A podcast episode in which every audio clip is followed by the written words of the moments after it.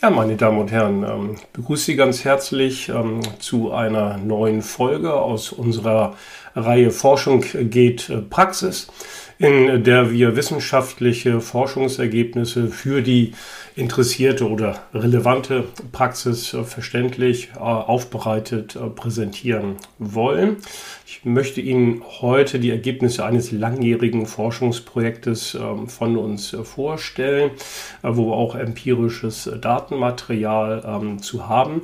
Ähm, nämlich das Thema lautet die Aufsichtsratstätigkeit in deutschen Genossenschaftsbanken.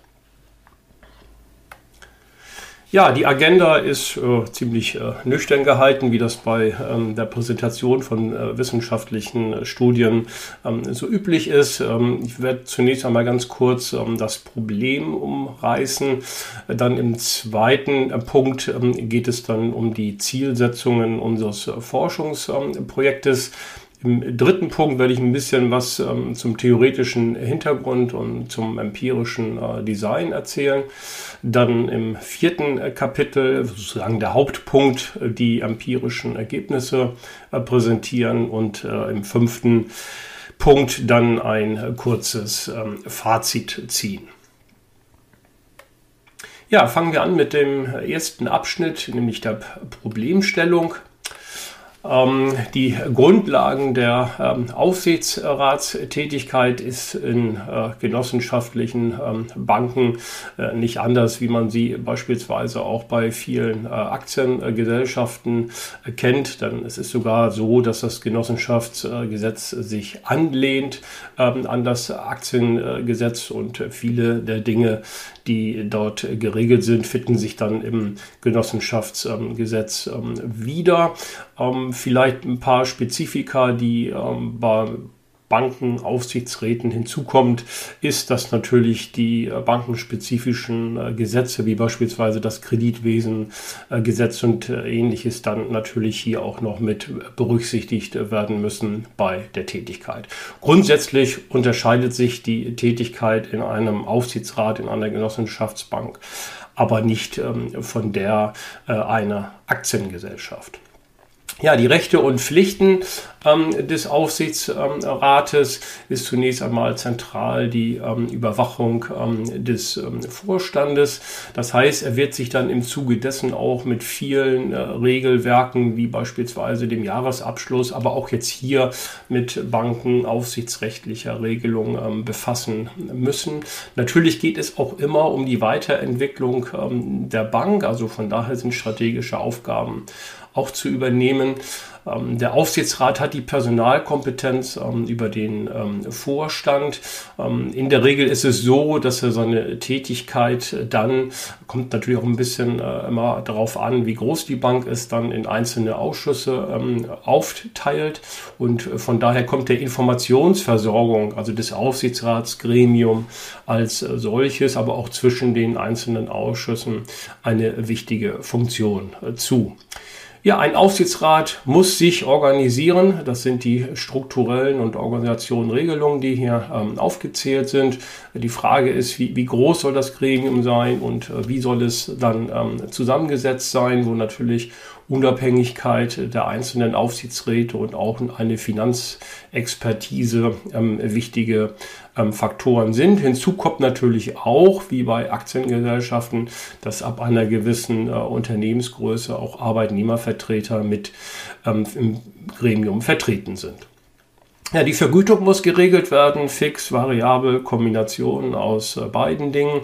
Dann äh, müssen die Sitzungen organisiert, äh, organisiert werden. Das heißt, die Sitzungshäufigkeit und auch die Länge sind natürlich wichtige Fragen und natürlich in der heutigen Zeit auch ähm, die Frage, ob die eben halt in Präsenz ähm, stattfinden oder äh, digital.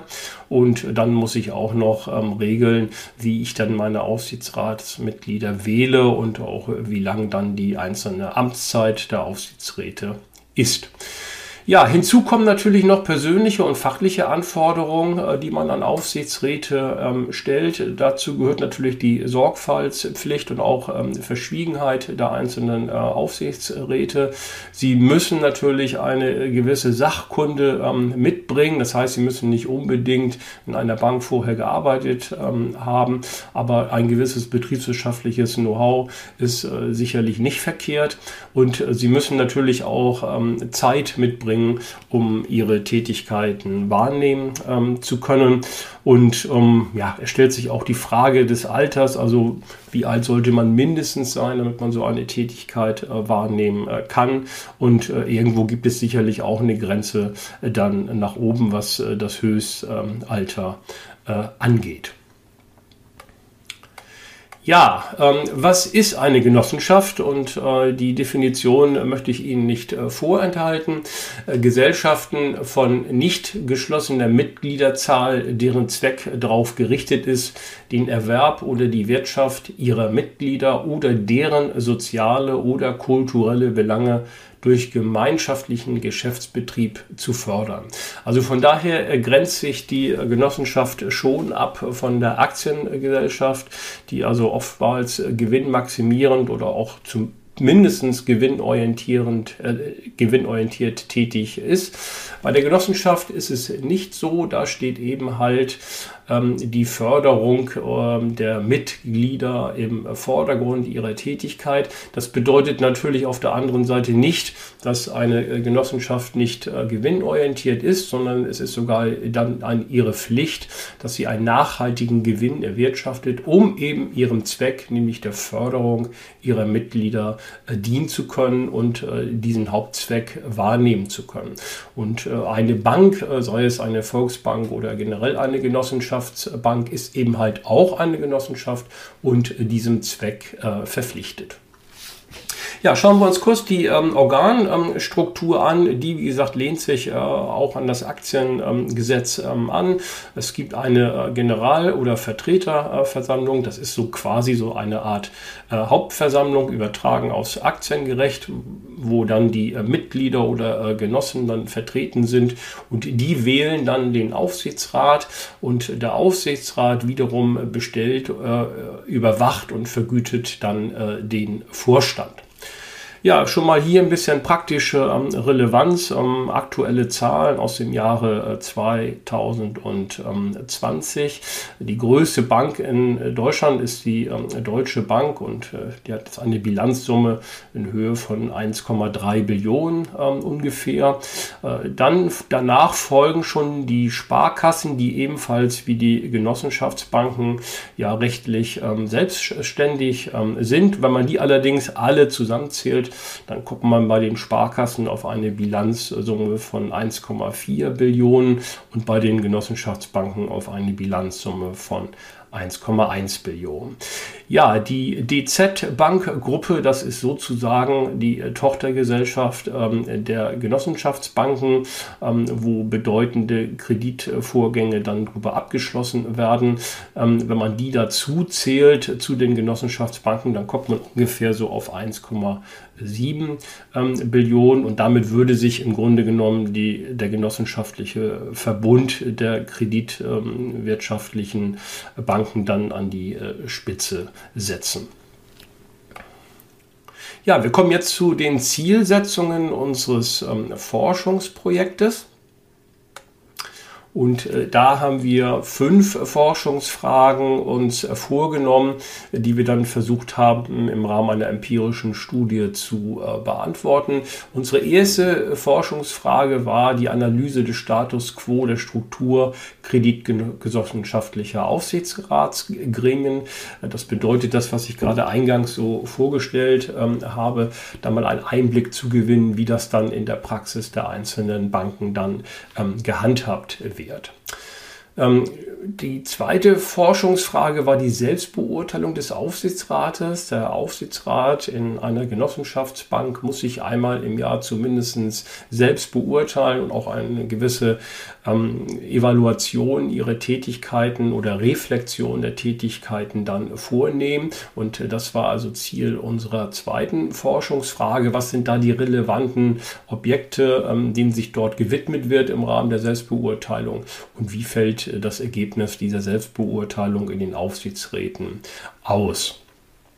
Ja, die Forschungsfragen 3 und 4 drehen sich dann um einen wichtigen äh, Unterpunkt bei uns äh, in der Untersuchung, nämlich nach der Frage der Motivation und der äh, Zufriedenheit von Aufsichtsräten. Zunächst einmal wollen wir uns die Gründe ähm, anschauen, weshalb Personen ein äh, Aufsichtsratsmandat in einer Genossenschaftsbank äh, übernehmen bzw. wahrnehmen. Und äh, die Frage 4, dass wir uns der Analyse der Ursachen ähm, gewidmet ähm, haben, ähm, ob Aufsichtsräte dann zufrieden oder weniger zufrieden sind bei ihrer Aufgabenwahrnehmung. Ähm, diese ersten vier Forschungsfragen sind, wenn man so will, deskriptiver ähm, Art. Und dann haben wir uns in der fünften Forschungsfrage dann dem Zusammenhang zwischen Motivation und äh, Zufriedenheit ähm, gewidmet, weil wir davon ausgegangen sind, dass motivierte Aufsichtsräte deutlich zufriedener sind und das im Grunde genommen dann auch der ganzen Bank zugutekommt. Und dieses haben wir im Rahmen einer kausalanalytischen Untersuchung gemacht. Ja, wir kommen jetzt zum empirischen Design. Zunächst einmal ein paar Definitionen und ein theoretischer Hintergrund und äh, Aufbau unserer äh, Studie. Ja, wir wollen zumindest zwei Definitionen äh, hier zunächst einmal vorstellen. Äh, zum einen ist es die Frage äh, der Motivation und äh, zum anderen die Frage der Zufriedenheit, die bei uns ja im Zentrum ähm, unserer Untersuchung ähm, stehen. Was ist Motivation? Motivation ist der Prozess von der Wahrnehmung eines Bedürfnisses bis zu dessen Erfüllung und somit die Voraussetzung für zielorientiertes Handeln und Verhalten. Und wenn man sich diese Definition so vergegenwärtigt, so wird man auch ganz klar feststellen müssen, dass der Motivationsbegriff ein höchst subjektiver ist, nämlich die Wahrnehmung von bestimmten Dingen ähm, die ist sicherlich dann wieder abhängig von äh, dem jeweiligen ähm, Individuum und so können also gleiche Dinge, die also objektiv im Grunde genommen gleich messbar sind, von unterschiedlichen Personen ganz anders wahrgenommen werden. Und äh, wenn das die Voraussetzung ist für zielorientiertes Handeln und Verhalten, kommt nämlich eben halt noch hinzu, dass dann das Handeln oder das Verhalten dann von jedem Individuum ganz unterschiedlich ausfallen kann, obwohl man eigentlich der Meinung ist, dass die Rahmenbedingungen äh, hier beispielsweise die Tätigkeit in einem Gremium ja für eigentlich, eigentlich für alle gleich sein müsste. Wir unterscheiden, und das tun wir auch bei uns im Rahmen äh, der Untersuchung, zwischen einer intrinsischen und einer extrinsischen ähm, Motivation.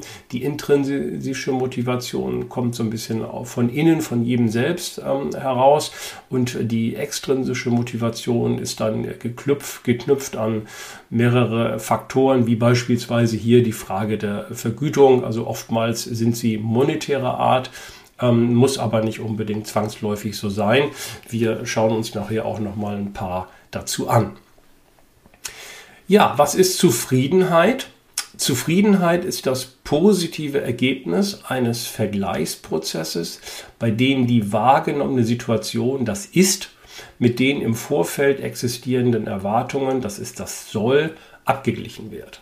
Und ähnlich wie die Motivation erkennt man auch hier, dass die Zufriedenheit wieder eine höchst subjektive Variable oder äh, Größe ist. Denn selbst die wahrgenommene Situation, das ist, kann von Personen ganz unterschiedlich ähm, eingeschätzt ähm, werden. Und das soll und die Erwartungen, die sie dann mit diesem ist ähm, abgleichen, können auch dann bei den einzelnen Personen oder hier bei den Aufsichtsräten schon ganz unterschiedlich aussehen. Ja, wir kommen zu dem dritten Begriff, der hier wichtig ist. Das ist nämlich die Aufgabenwahrnehmung, die Tätigkeit in dem Gremium. Was ist hiermit gemeint? Die Aufgabenwahrnehmung wird definiert durch das Rollen- sowie das Hierarchieverständnis der Aufsichtsräte und wirkt sich auf die Überwachungstätigkeit sowie die Zusammenarbeit mit anderen Aufsichtsratsmitgliedern und Instanzen aus. Und zu den Instanzen, wer gehört dazu, ist in erster Linie natürlich der Vorstand ähm, gemeint und in zweiter Linie dann aber auch die Fach- und Führungskräfte, die noch mitwirken an diesen Sitzungen. Die haben wir aber hier in der Untersuchung nicht betrachtet, sondern wir haben uns dann hier auf das Verhältnis zwischen den Aufsichtsratsmitgliedern und des Verhältnisses des Aufsichtsrats insgesamt zum Vorstand konzentriert.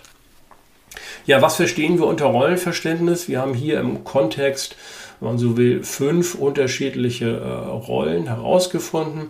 Das eine ist der Kontrolleur, der also im Grunde um die Überwachungstätigkeit, so wie sie ja auch festgeschrieben ist im Genossenschafts- und auch im Aktiengesetz, dann wahrnimmt. Dann, so haben wir ihn bezeichnet, den strategischen Berater, der also eher seine Aufgaben so äh, sieht, dass er die Bank äh, weiterentwickeln ähm, möchte. Dann haben wir den Personalverantwortlichen für den Vorstand. Das ist eben halt äh, derjenige, der sagt, okay, der Vorstand hat die gesamte Bank bzw. die gesamten Mitarbeiter unter sich. Wir sind aber in erster Linie der Personalverantwortliche für den Vorstand. Wir müssen ihn ja im Grunde genommen bestellen und vergüten und steuern. Ja, der vierte, die vierte Rolle, das sind die Mitgliedervertreter. Das ist sozusagen dann die Vertretung ähm, der ähm, Genossen, ähm, ähnlich wie es bei der Aktiengesellschaft eben halt die äh, Vertreter, ähm, der Vertreter ist der Eigentümer, diejenigen, die die halt die Aktien ähm, halten. Ähm, das fünfte Rollenverständnis ist die gesetzliche Notwendigkeit ohne Einfluss nach dem Motto, es gibt eine gesetzliche Vorschrift und äh, irgendeiner muss es ja eben halt äh, machen. Das Hierarchieverständnis ist eigentlich im Aktien- und auch im Genossenschaftsgesetz klar äh, geregelt und wir erinnern uns an das einfangs gezeigte Bild der Organstruktur, dass ja der Aufsichtsrat den Vorstand dann bestellt, führt und ähm, entlohnt. Also laut Gesetz ist er ihm klar übergeordnet, aber das subjektive Empfinden der einzelnen Aufsichtsratsmitglieder kann natürlich ein anderes sein. Man kann beispielsweise auch sagen, die Aufsichtsräte fühlen sich dem Vorstand gleich gestellt, was insbesondere daraus resultiert, dass der Vorstand natürlich ähm, den Informationsvorsprung gegenüber dem Aufsichtsrat hat. Und wir haben also hier eine starke Informationsasymmetrie. Und von daher könnte man auch so empfinden als Aufsichtsratsmitglied. Man kann, wenn man das ein bisschen weiter spinnt, soweit so weit gehen, dass der Aufsichtsrat oder einzelne Mitglieder sich dem Vorstand sogar untergeordnet ähm, fühlen. Und insbesondere wenn man jetzt an die Arbeitnehmer Arbeitnehmervertreter denkt, die bei großen Banken mit dem Aufsichtsrat ähm, sitzen, konnte natürlich auch so ein gewisses Gefühl sich bei denen einstellen. Aber auch die Arbeitgeber, in Anführungszeichen Vertreter im Aufsichtsrat, kann es natürlich sein, dass die ebenfalls so empfinden. Ja, ich möchte Ihnen jetzt mal unseren äh, theoretischen Bezugsrahmen ähm, kurz ähm, erläutern, der also die Grundlage ist dann für äh, unsere empirische ähm, Studie. Das heißt, wir bringen jetzt diese einzelnen Begriffe in eine Art ähm, Modell und ähm, wir setzen mal an bei der Motivation, die wir ja aufteilen in intrinsisch und ähm, extrinsisch. Äh, die hängt natürlich ab von den Motiven äh, der einzelnen Personen, warum die so ein ein äh, Aufsichtsmandat übernehmen. Aber sie hängt auch noch weiter davon ab, äh, von einem ähm, Abgleich von Anreizen und äh, Beiträgen. Ähm, natürlich hat man gewisse Anreize, so ein Amt ähm, zu übernehmen. Das kann völlig unterschiedlicher Art sein. Aber wenn man so ein Amt übernimmt und dann auch die Aufgaben wahrnimmt, muss man natürlich gewisse Beiträge ähm, leisten. Und jedes Individuum macht so einen Abgleich. Das wird es sicherlich nicht jeden Tag äh, machen, aber doch immer mal von Zeit äh, zu Zeit. Und wenn wir hier ein Gleichgewicht haben von Anreizen und Beiträgen, wird das sicherlich eine positive Wirkung dann ausüben auf die Motivation bei der Aufgabenwahrnehmung. Und wir haben dann ja gesehen, dass Motivation sich wiederum zeigt äh, dann in einem äh, Handeln und äh, dann äh, habe ich eine bestimmte Leistung ähm, zu erbringen äh, während meiner äh, Aufsichtsratstätigkeit, die sich dann irgendwann noch in einer Belohnung, also sprich dann der Vergütung der Aufsichtsratstätigkeit ähm, widerspiegelt. Und die, dieser Prozess wird insofern beeinflusst zunächst einmal von den persönlichen Fähigkeiten und Eigenschaften, die jedes Aufsichtsratsmitglied dann mitbringt. Und sie wird auch beeinflusst durch die Aufgabenwahrnehmung, das heißt, wie ist hier mein Rollen- oder mein äh, Hierarchieverständnis. Das ist das Soll, das, wie gesagt, jedes Aufsichtsratsmitglied äh, dann irgendwo im Hinterkopf ähm, hat, wenn es äh, seine Aufgaben ähm, wahrnimmt. Und das kann auch bei jedem dann ganz anders ähm, ausgestaltet sein. Das gleiche ich dann äh, ab mit der Ist-Situation. Und äh, selbst die Ist-Situation, wie wir schon gesehen haben, die müsste ja eigentlich objektiv für den gesamten Aufsichtsrat gleich sein. Aber auch hier kann sie natürlich von den Individuen, Individuen völlig unterschiedlich ähm, wahrgenommen werden. Ja, wir kommen jetzt äh, zu dem Ergebnis des Vergleichsprozesses, das sicherlich immer mal von Zeit zu Zeit jedes Aufsichtsratsmitglied so ein bisschen im äh, Hinterkopf äh, durchspielt. Und wir können also, wenn wir das Soll mit dem Ist vergleichen, hier im Grunde, Grunde genommen zu drei unterschiedlichen ähm, Ergebnissen äh, kommen. Ähm, der erste Fall ist die Konfirmation, das heißt, das Ist entspricht dem Soll. Dieser Fall ist natürlich theoretisch äh, möglich, dürfte in der Praxis aber ähm, eher selten äh, der Fall sein. deutlich ähm, öfters der Fall ähm, ist, sind sicherlich die beiden anderen Fälle, dass das Ist größer ist als das Soll. Dann sprechen wir von einer positiven Diskonfirmation oder das Ist ist kleiner als das Soll, dann sprechen wir von einer negativen Konfirmation. der Fall der positiven Diskonfirmation ist sicherlich der, den wir alle haben wollen. Dann ist nämlich das Aufsichtsrat Aufsichtsratsmitglied zufrieden. Und man kann, wenn man so möchte, den Fall der Konfirmation, wenn das ist, mit dem Soll übereinstimmt, ebenfalls noch unter die Zufriedenheit äh, subsumieren. Ähm, in dem Augenblick, wenn das ist kleiner wenn das ist kleiner als das soll ist, dann sprechen wir von äh, Unzufriedenheit. Und je nachdem, ob ein Aufsichtsratsmitglied zufrieden oder unzufrieden äh, ist, hat dies natürlich ähm, Einfluss auf seine Aufgabenerfüllung ähm, und auch auf die Effektivität des ähm, Aufsichtsrats äh, insgesamt. Und äh, wenn man sich dieses Modell mal so theoretisch ähm, durch, durchdenkt, ähm, wird man auch sicherlich äh, schon mal annehmen können, dass zufriedene ähm, Aufsichtsratsmitglieder Aufsichtsräte sicherlich ihrer Aufgabenerfüllung äh, besser äh, nachkommen können als äh, unzufriedene Aufsichtsräte und damit auch die Arbeit des Aufsichtsrats insgesamt deutlich effektiver ist, wenn wir zufriedene Aufsichtsräte haben. Ja, wir kommen jetzt zur ähm, Hypothesen- und ähm, Modellbildung. Ähm, wir untersuchen ja den äh, Einfluss der Motivation auf die Zufriedenheit und differenzieren hier auch im Rahmen unserer Studie zwischen der extrinsischen und der intrinsischen Motivation.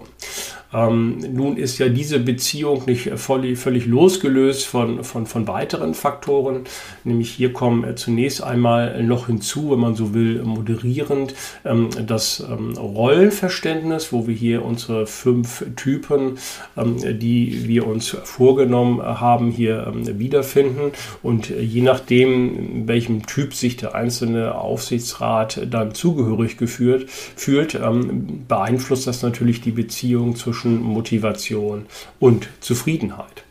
Das ist aber nicht alles, was hier noch äh, mit berücksichtigt werden muss, sondern es sind noch eine Reihe von äh, Kontextvariablen, ähm, die hier eine Rolle spielen. Es ist zunächst einmal natürlich die Aufgabenwahrnehmung, die wir auch schon gesehen haben, aber dann gibt es natürlich auch noch gewisse bankbezogene ähm, Merkmale, die hier moderierend ähm, wirken können und die ganzen Struktur- und Organisationsregelungen einer Bank, die ja von Bank zu Bank äh, unterschiedlich ist oder sein ähm, kann, die spielen hier eine Rolle und nicht ganz zum Schluss dürfen wir ähm, vergessen, dass natürlich die äh, einzelnen ähm, Kriterien der Individuen und Merkmale hier auch noch äh, eine gewisse Rolle spielen können.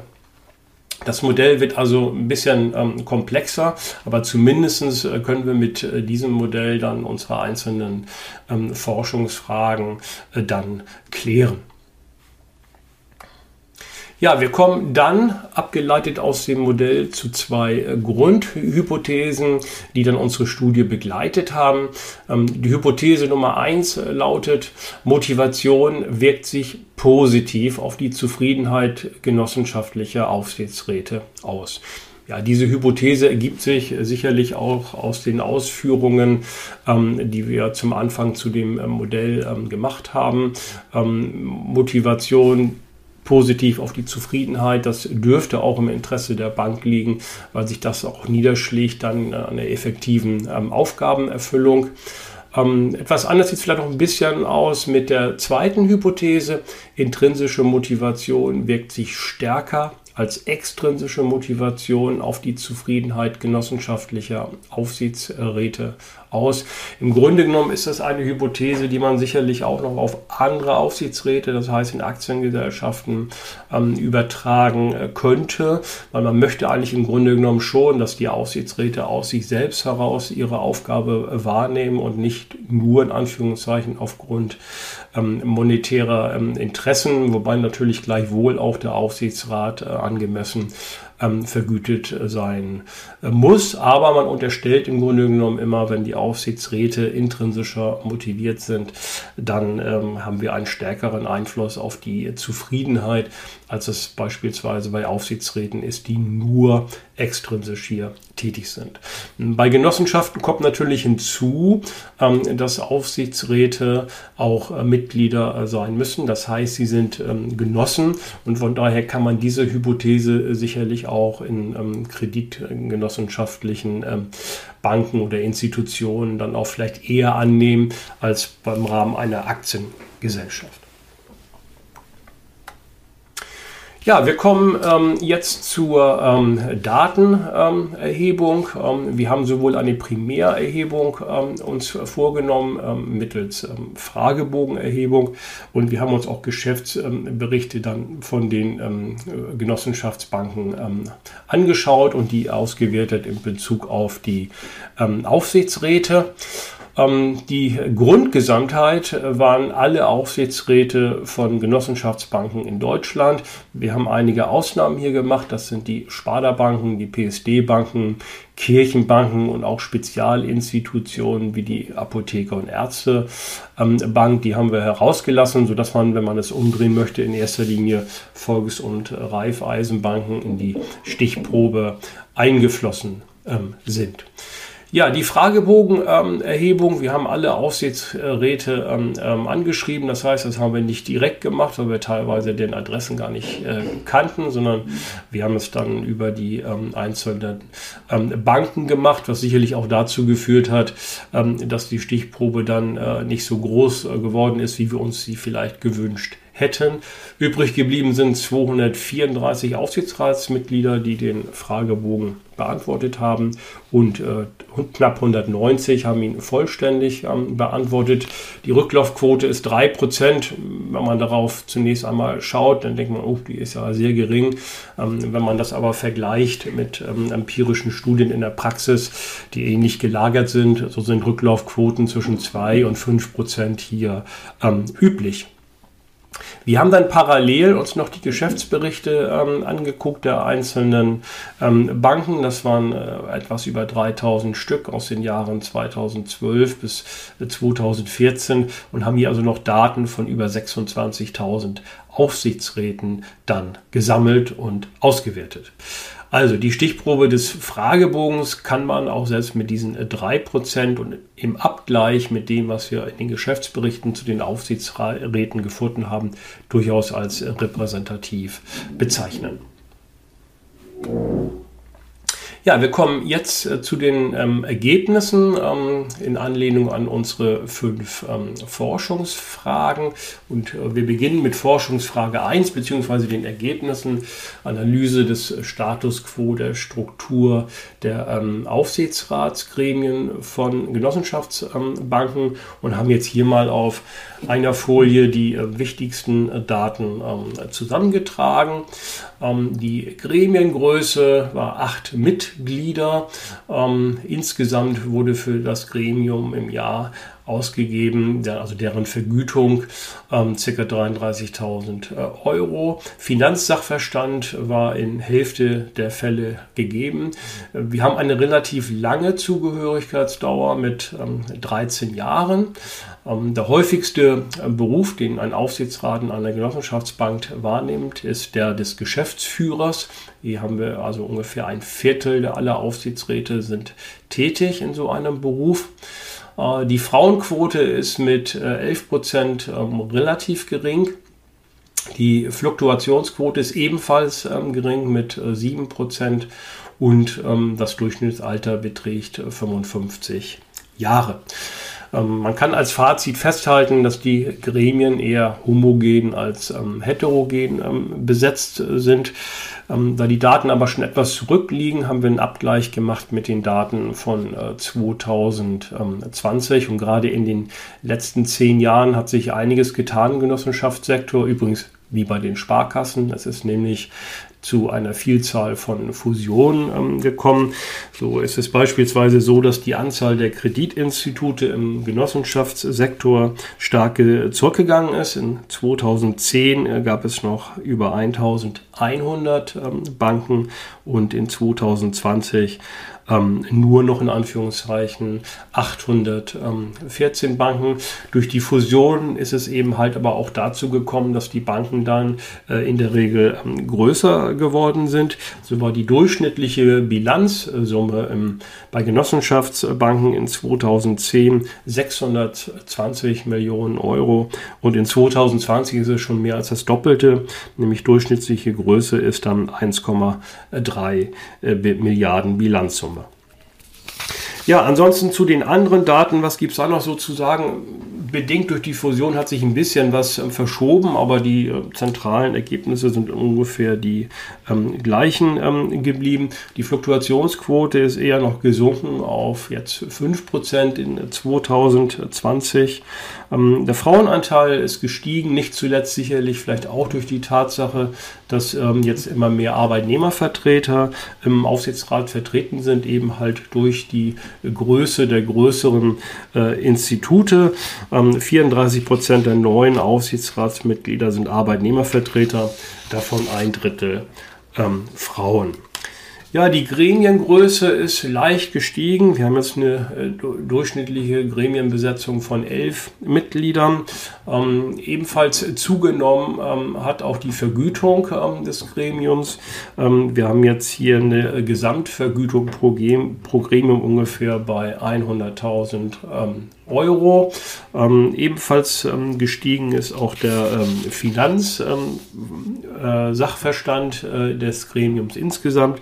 So kommen also 57 Prozent der Mitglieder können diesen jetzt ähm, vorweisen. Die Frauenquote ist auf 16 Prozent ähm, gestiegen. Äh, Geschäftsführer ist immer noch der äh, häufigste ähm, Beruf. Da sind die 24 Prozent auch in 2020 eben halt führend. Und danach kommen aber dann auch schon Stichwort Arbeitnehmervertreter, Bankmitarbeiter mit ähm, 22 ähm, Prozent. Sodass diese Aussage von äh, ja, 2014, dass die Gremien eher homogen als heterogen besetzt sind, auch noch in 2020 ihre Gültigkeit hat. Äh, wir kommen zur äh, zweiten Forschungsfrage sieht es aus mit der Selbstbeurteilung von Aufsichtsräten, die diese einmal im Jahr äh, vornehmen müssen und ähm, was ist im Grunde genommen dann das Ergebnis ähm, der Analysen. Wir kommen zunächst einmal zu den Bereichen, also was ist Gegenstand überhaupt der Selbstbeurteilung von Aufsichtsräten. Zu einen schaut man sich die Zusammensetzung äh, im Gremium an. Wichtiger Punkt ist auch die Diskussions- und Entscheidungskultur äh, in so einem Gremium. Die des Gremiums, die Frage der Sitzungshäufigkeit und Länge ist sicherlich immer eine, die auf den Tisch kommt. Wie ist das Verhältnis zu den Aufsichtsratskollegen? Wie ist der Zusammenarbeit mit den Kollegen und mit dem Vorstand? Wie sieht es aus mit der Informationsversorgung und dem Informationsstand der einzelnen Mitglieder? Insbesondere wenn es zu äh, der Bildung von Ausschüssen kommt, die ja bei großen Banken dann äh, die Regel ähm, sind. Ja, wie groß ist das Gremium und ähm, wie zufrieden ist man mit der Arbeit, mit der Tätigkeit im Aufsichtsratsgremium im Allgemeinen? Insgesamt kann man äh, sagen, dass zumindest bei den befragten ähm, Banken äh, viele positive Bewertungen ähm, vorlagen und wenig Handlungsbedarf äh, zur Änderung gesehen wurde. Aber es gibt ihn durchaus und äh, da wurden immer äh, diese vier Punkte hier ähm, genannt. Zunächst einmal wünscht man sich eine ergebnisoffene Diskussion im Gremium Oftmals wurde beklagt, dass äh, die Ergebnisse eigentlich schon äh, vorliegen und dann nur sozusagen abgenickt ähm, werden ähm, müssen. Und selbst wenn es bei dem Ergebnis nachher bleibt, wünschen sich doch viele Aufsichtsräte noch eine Diskussion im Gremium. Ähm, wichtiger Punkt bei Banken ist natürlich das gesamte ähm, Risikomanagement und das Risikocontrolling. Da werden zum Teil auch etwas komplexere betriebswirtschaftliche Verfahren dann äh, eingesetzt und da hat nicht jedes Aufsichtsratsmitglied, insbesondere dann, wenn man keinen betriebswirtschaftlichen Hintergrund hat, ähm, natürlich nicht immer Kenntnis drüber. Da wünscht man sich vielleicht etwas mehr Wissensstand, ähm, um dies beurteilen zu können. Ein Punkt war die Tätigkeit, die anfängliche Tätigkeit als Aufsichtsratsmitglied. Ähm, dass die angemessene Vorbereitung auf die Tätigkeit als Aufsichtsrat, also bevor man in das äh, Gremium war, äh, hätte besser sein äh, können. Ähm, insgesamt sagen viele auch, dass die Gremiengröße zu groß ist und reduziert werden müsste. Das ist sicherlich auch eine Folge jetzt der ähm, Fusionen, die auch schon vor 2010 im Genossenschaftssektor natürlich eine große Rolle gespielt haben. Ja, wir haben jetzt zur Beurteilung der äh, Frage äh, Nummer drei, nämlich äh, Analyse der Gründe, ähm, warum Personen ein Aufsichtsratsmandat in einer Genossenschaftsbank ähm, wahrnehmen, ähm, mal zwei Ergebnisse rausgegriffen. Einmal zur extrinsischen Motivation und äh, dann äh, gleich folgend zur intrinsischen ähm, Motivation. Wir haben eine Reihe von Fragen ähm, gestellt zu diesen Punkten und diese Fragen haben wir dann jeweils äh, auf einer Ordinalskala äh, bewertet. Ähm, von 1 trifft gar nicht zu bis 5 trifft voll zu, wo dann die Aufsichtsräte, je nachdem, was sie dann meinen, äh, bei der jeweiligen Frage dann ihr Kreuz zwischen 1 und äh, 5 dann äh, machen durften. Ja, schaut man sich dann mal die äh, einzelnen Ergebnisse an und wir wollen uns hier mal so ein paar Mittelwerte ähm, rausgreifen. Ähm, so ist es den Aufsichtsräten bezüglich der extrinsischen Motivation schon sehr wichtig, dass die Bank einen guten Ruf hat. Äh, mit 4,5 äh, haben wir hier einen sehr hohen ähm, Mittelwert, auch äh, was das Gremium als solches angeht, dass es als geschlossene Gruppe auftritt, ist ähm, vielen Aufsichtsräten ebenfalls wichtig mit ähm, einem Mittelwert von 4,2. Etwas weniger wichtig ist die Frage, ob die Bank erfolgreich ist. Und das passt natürlich auch ein bisschen so zu dem genossenschaftlichen ähm, Prinzip, dass Gewinnmaximierung oder Gewinnorientierung nicht immer unbedingt im Vordergrund steht, sondern der Zweck der Förderung der Mitglieder. Und man kann sagen, fast erwartungsgemäß, dass die äh, gute finanzielle Vergütung ähm, eine nur sehr geringe Rolle bei den Aufsichtsräten spielt, nämlich mit einem Mittelwert von 2,6. Ja, schauen wir uns mal ein paar Ergebnisse zur äh, intrinsischen ähm, Motivation an. Insgesamt können wir feststellen, dass bei den vielen Fragen, die wir gestellt haben, dort die Mittelwerte in der Tendenz ähm, höher waren als äh, bei den Fragen zur extrinsischen Motivation. Ähm, wichtiger Punkt der Gründe, warum man Aufsichtsrat bei einer Genossenschaftsbank ist, ist auch die Wissenserweiterung, ähm, beispielsweise Neues zu lernen und das muss gar nicht unbedingt banktypische Dinge betreffen, wurde von 4,3 ähm, so beantwortet und ebenfalls äh, 4,3 ähm, haben angegeben, dass sie einen umfassenden Einblick in die Geschäftstätigkeit der Bank ähm, erhalten ähm, möchten. Und das ist also hier, wenn Sie wollen, eine Wissenserweiterung um einen Bankfaktor. Etwas weniger wichtig, aber dennoch wichtig mit 4,1 im Mittelwert ist, dass ähm, viele Freude an der Gestaltung haben. Also man möchte eigene Ideen ähm, einbringen und die Bank dann äh, weiterentwickeln und ähm, in diesem Zusammenhang auch die Geschäftspolitik der Bank zumindest mitzubestimmen oder auch dort mitwirken zu können. Ja, im Gesamtergebnis, dies war ja nur ein Ausschnitt äh, der Fragen, die wir ähm, gestellt haben, hat sich bei der extrinsischen Motivation eine Durchschnittsbetrachtung ähm, Folgendes herauskristallisiert. Über alle Fragen haben wir einen Mittelwert von 3,6 und eine relativ hohe Standardabweichung von 1,3.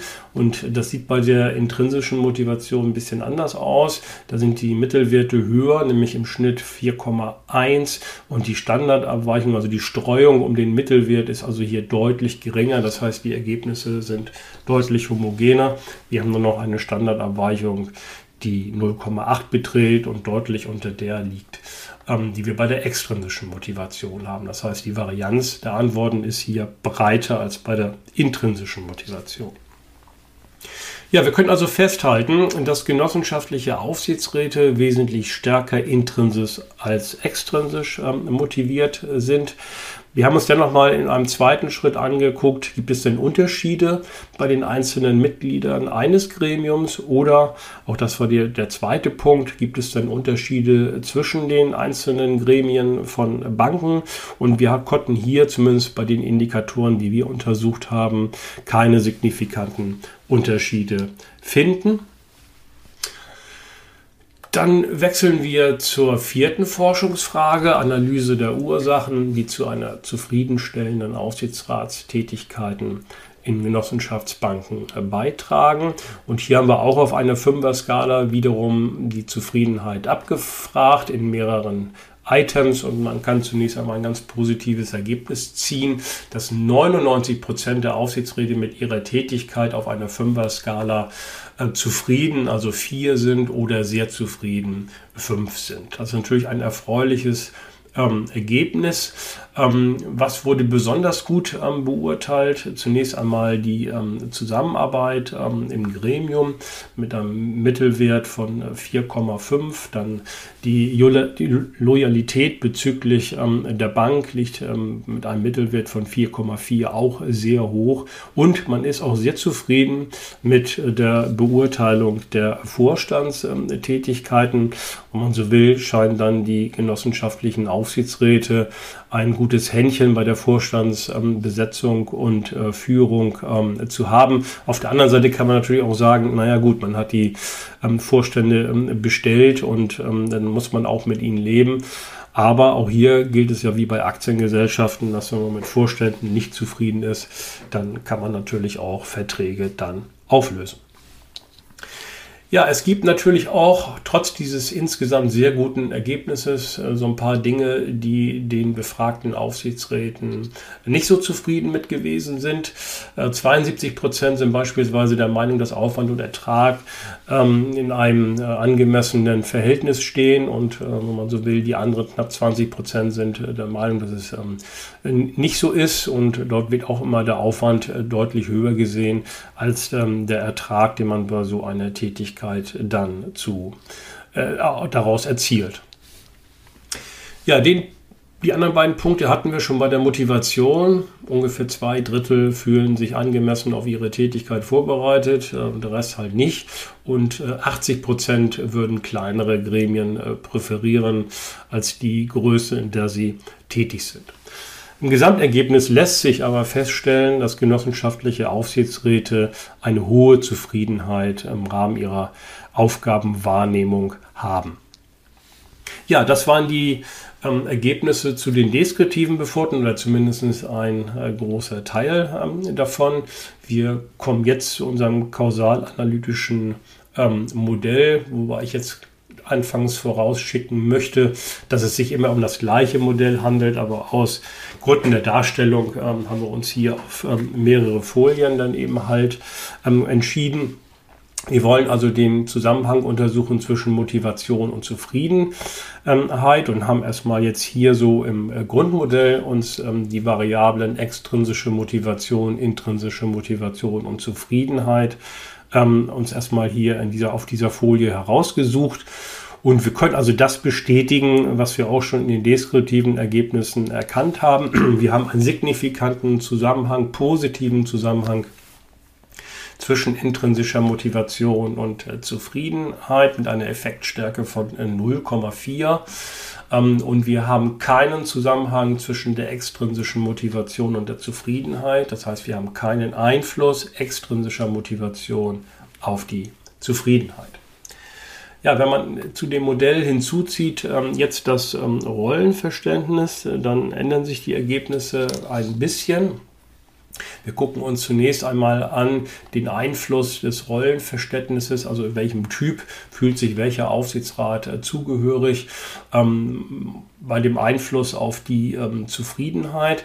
Und äh, dort sehen wir, dass der Kontrolleur einen positiven Einfluss hat auf die Zufriedenheit, der strategische Berater einen hochsignifikanten Einfluss auf die äh, Zufriedenheit und äh, wenn man in der Rolle als Personalverantwortlicher für den Vorstand fungiert, dann haben wir hier noch einen schwach positiven äh, Einfluss. Die anderen beiden Rollen, Mitgliedervertreter und gesetzliche Notwendigkeit ohne Einfluss, stehen in keiner signifikanten Beziehung bzw. zu einem Einfluss auf die Zufriedenheit. Ja, die extrinsische Motivation ist teilweise signifikant auf die ähm, fünf äh, Rollentypen ausgeprägt. Wir haben einen hochsignifikant positiven Einfluss auf die Rolle des ähm, Kontrolleurs und äh, einen mittleren auf ebenfalls positiv auf die Rolle des Mitgliedervertreters und ebenso positiv mittler, mittlerer signifikanter Zusammenhang auf den Personalverantwortlichen für den Vorstand. Wir haben keine signifikanten Einflüsse auf den strategischen Berater und wir haben keine signifikanten äh, Einflüsse der extrinsischen Motivation auf die Rolle des, der gesetzlichen Notwendigkeit ohne Einfluss. Wir gucken uns jetzt das gleiche Modell an, aber für die intrinsische Motivation. Die Ergebnisse des äh, Einflusses äh, des Rollenverständnisses auf die Zufriedenheit ändern sich natürlich nicht. Wie gesagt, es handelt sich immer um das gleiche Modell. Aber deutlich stärker ist der Einfluss der intrinsischen Motivation verglichen mit der extrinsischen Motivation auf unsere fünf ähm, Rollentypen. Wir haben viermal ein stark signifikanten bzw. mittelsignifikanten Einfluss auf den Kontrolleur, die Mitgliedervertreter, den strategischen Berater und den Personalverantwortlichen für den Vorstand. Und die intrinsische Motivation wirkt signifikant, aber negativ auf die gesetzliche Notwendigkeit ohne Einfluss. Ja, wir wollen uns jetzt in einem nächsten Schritt nochmal damit befassen, wie hoch ist eigentlich die Güte unseres Modells. Und wir hier haben hier ein R-Quadrat von 0,8, das hochsignifikant ist. Was bedeutet das? Das heißt, 80 Prozent ähm, der Zufriedenheit können wir durch die Variablen innerhalb unseres ähm, Modells ähm, erklären. Und das ist für ein Modell mit einer relativ geringen Stichprobe von knapp 200 ein sehr, sehr gutes Ergebnis. Andersrum gesagt, 20 Prozent an Einflüssen auf die Zufriedenheit äh, können wir nicht durch unsere Untersuchung erklären. Ja, wir kommen noch abschließend äh, zu den Kontextvariablen, äh, die wir hier in das Modell immer so peu à peu mit äh, eingezogen haben. Insgesamt kann man schon mal sagen, dass die Ergebnisse sich nicht ähm, besonders stark ähm, geändert haben. Also die Ergebnisse unseres Grundmodells, was wir Ihnen gerade präsentiert haben, die ähm, haben sich äh, dadurch nicht ähm, besonders verändert. Aber es gibt so ein paar Einzelergebnisse im Detail. Fangen wir mal mit den bankbezogenen ähm, Variablen an. Also die Größe der Bilanzsumme haben wir uns hier angeschaut. Ähm, je größer diese ist, desto eher kann man sagen, dass die ähm, extrinsische Motivation sinkt, was auf den ersten Blick vielleicht ein überraschendes Ergebnis ist. Vielleicht würde man denken, je größer die äh, Banken ähm, sind, desto stärker wäre die extrinsische Motivation. Das scheint nicht so zu sein. Das heißt, die Aufsichtsräte sind vergleichsweise eher intrinsisch motiviert, je größer die ähm, Bank ist.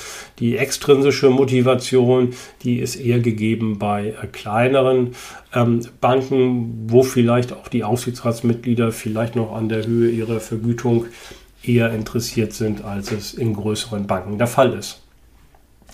Je größer die Bank ist, desto weniger fühle ich mich als Mitgliedervertreter. Das erklärt sich natürlich daraus, dass man immer weniger in persönlichen Kontakt steht mit den Genossen bzw. mit den äh, Mitgliedern. Ähm, und je größer die Bank ist, desto eher fühle ich mich als Personalverantwortlicher für den Vorstand. Auch das erklärt sich natürlich, äh, dass die ähm, Kompetenzen an Vorstände in größeren Banken sich natürlich ein bisschen verschieben. Ähm, das heißt, ähm, Fachverantwortung äh, haben sicherlich auch Vorstände in kleineren Banken, aber die Führungsverantwortung, da kommt natürlich ein viel größeres ähm, Gewicht zu in größeren Banken und dementsprechend müssen natürlich auch die Aufsichtsräte diese mitbringen oder zumindest beurteilen können. Und also von daher ist dieses Ergebnis in größeren Banken ist man eher personalverantwortlicher für den Vorstand erklärbar. Ja, kommen wir zu den gremienbezogenen Kontextvariablen. Da haben ähm, zwei angeschlagen. Ähm, zunächst einmal, je größer das Gremium, desto weniger fühlt man sich als Mitgliedervertreter. Das ist im Grunde genommen eine analoge Erklärung äh, zu dem Ergebnis, was wir vorher bei den bankbezogenen Variablen äh, gesehen haben. Man fühlt, man hat eben halt nicht mehr so den persönlichen Kontakt ähm, zu den einzelnen Mitgliedern in größeren Banken, wie das bei kleineren Banken der Fall ist. Ja, mit zunehmender Sitzungshäufigkeit ähm, ist man weniger äh, Kontrolleur. Das mag auf den ersten Blick vielleicht auch ein bisschen äh, überraschend ähm, sein, aber da der Kontrolleur meistens immer sehr, sehr akribisch ist und sich dann auch gut vorbereitet auf die einzigen Sitzungen, sind für denjenigen vielleicht weniger häufige Sitzungen, die dann aber etwas länger dauern, dann ähm, vielleicht besser geeignet. Ja, zum Schluss kommen wir auf zu den Aufsichtsrats ähm, individuellen Kontextvariablen ähm, und wie ändern die hier ein bisschen das Modell.